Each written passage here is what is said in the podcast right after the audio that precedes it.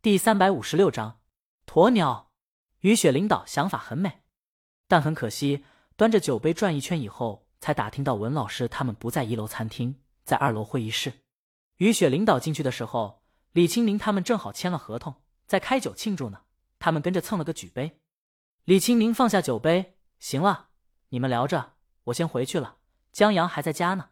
江南老师怎么没让他一起过来？李青明。待在电脑前面不想动，文老师让他出来活动活动，待会儿出来打网球。哦，对了，这几天跑步怎么没见他？去公园跑了。李青宁拿起包，跟一大叔较劲呢，屡败屡战。行，我走了。李青宁向他们摆下手，领着人出去了。嘿，真行！文老师和江南老师站起来送李青宁，跑个步还能较上劲了。改天他也去领教领教。待李清明离开后，于雪犹豫了一下，再想要不要追出去找大魔王要个签名或者合照什么的。不过现在是工作时间，这么出去好像有失领导的体面。他恋恋不舍的把这个念头按捺下去。待回过神的时候，文老师和江南正跟他领导寒暄呢，内容离不开截胡的元凶，就那个本子。两个老师也是老狐狸，并没透露太多，只说年轻人写的剧本特有想法，让人叹为观止。江南老师点头，对我们这也算提携下后背。公关于雪总觉得这话有点熟悉，不过他听出来了，这两位老师可不是因为大魔王的原因才对江阳刮目相看的，是真的很喜欢这个年轻人，以至于聊着聊着，俩人都打算待会儿叫上江阳一起打会儿网球。看来，于雪觉得这人躺的还不够平，竟然还在挣扎，堪称躺平界的耻辱。一天时间很快过去了，又到下午时，梆梆，陈姐敲了下门，推门进了李青宁的办公室。苏梦那边又来了一版方案。李青宁坐在沙发上，他放下手里木吉他，他还没放弃呢。没呢。陈姐走进来，我可委婉拒绝了呀，再拒绝就是直言相告了。陈姐坐下，这版方案里，苏梦加了海外巡演方面的规划。李青宁低头看弦。看来他公司是真的难了。是啊，陈姐靠在沙发背上。他们子公司成立的时候，我就说过，他们卷不过这些娱乐公司的。要是母公司真给他们很多资源也还行，可惜这子公司就是后妈养的，久而久之就没什么优势了。李青宁直接拒绝了吧？行吧。陈姐觉得挺可惜的，这是把你当救命稻草了。看来母公司那边挺看重你的。他又左右看了看。江阳呢？早上江阳跟着李青宁一起到公司的，就在公司写东西。现在人不在这儿了。李青宁去他公司玩游戏了。陈姐，东西写完了？完了。李青宁目指办公桌上的稿纸，这小说字数不是很多，就一个介于短篇和中篇之间的字数。李青宁刚打印出来，还没来得及看呢。他昨天跟江阳待在家，江阳写东西，他练琴时忽然想到一段旋律。现在正围绕这段旋律作曲呢，不想分神。我看看，他一眼就瞥见，他知道这最后一刻要提前了。陈姐拿起稿子看，读了不到一分钟，读到了村头可能出现一两个老人，扬起山核桃一样的脸，眼巴巴的望着那条通向山外的路，直到被老槐树住的最后一抹夕阳消失。陈姐放下，她有点读不下去，倒不是说写的不好，但人和树的相遇是讲缘分的。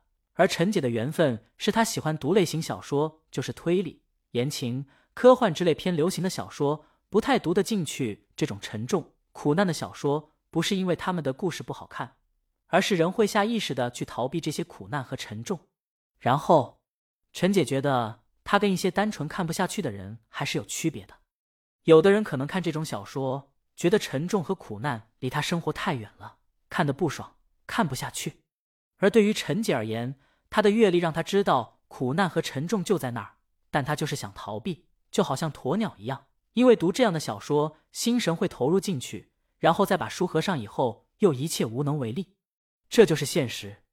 所以，陈姐放下，还真是一部现实题材的小说啊。李青宁也不知道，江阳还没写完呢，周浩就打电话过来，说有什么特别好玩的游戏，招呼他过去玩游戏。江阳挂了电话以后。匆匆忙忙的把最后打完，亲了他一口，就跑去公司了。对小说什么的都没来得及说。陈姐又看了一眼，看到老水学生刘宝柱他爹买了个川妹子成亲，生了宝柱，然后川妹子跑回老家，而刘宝柱他爹开始赌，赌得家徒四壁，还差点打死宝柱后，陈姐就觉得太沉重了。正好这时有人来了电话，陈姐给李青宁招呼一声，就要出去打电话。唉，李青宁问他：“这小说，你们家老徐？”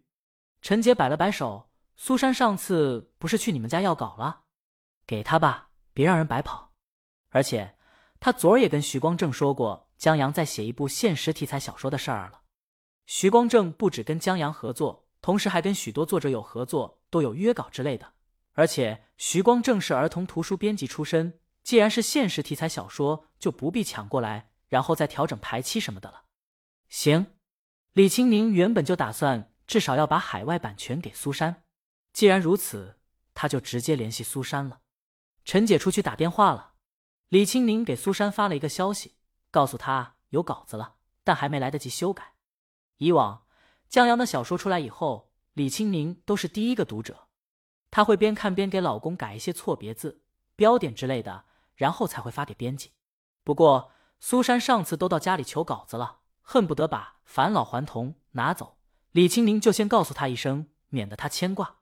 在发了消息以后，李青宁继续玩吉他。吉他是一个好乐器，它的推弦，它的很多技巧，很多招儿可以应用到歌曲里，让歌曲的情感表达更加的准和凸显。苏珊接到李青宁消息的时候，正在开会，他回了一句语音：“没事儿，没事儿，我先过去看看。”大魔王身边有个陈姐呢，陈杰老公是徐光正，所以下手必须快。苏珊在放下手机以后，今儿会就开到这儿吧。先按刚才说的，大家去忙吧。说罢，苏珊起身匆忙走了。同事们陆陆续续站起来，实习跟着带他的编辑老师也站起来。见另一个编辑长出一口气，对他老师说：“这谁的消息啊？算救我命了，要不然老大非骂我个狗血喷头不可。”这位编辑负责的项目，译者的译稿本来一周前就应该交的，现在还没交。刚才来短信。还打算再推迟一次，但选题是早已经定下的，工作已经做了安排，这没译稿，就等于开天窗了。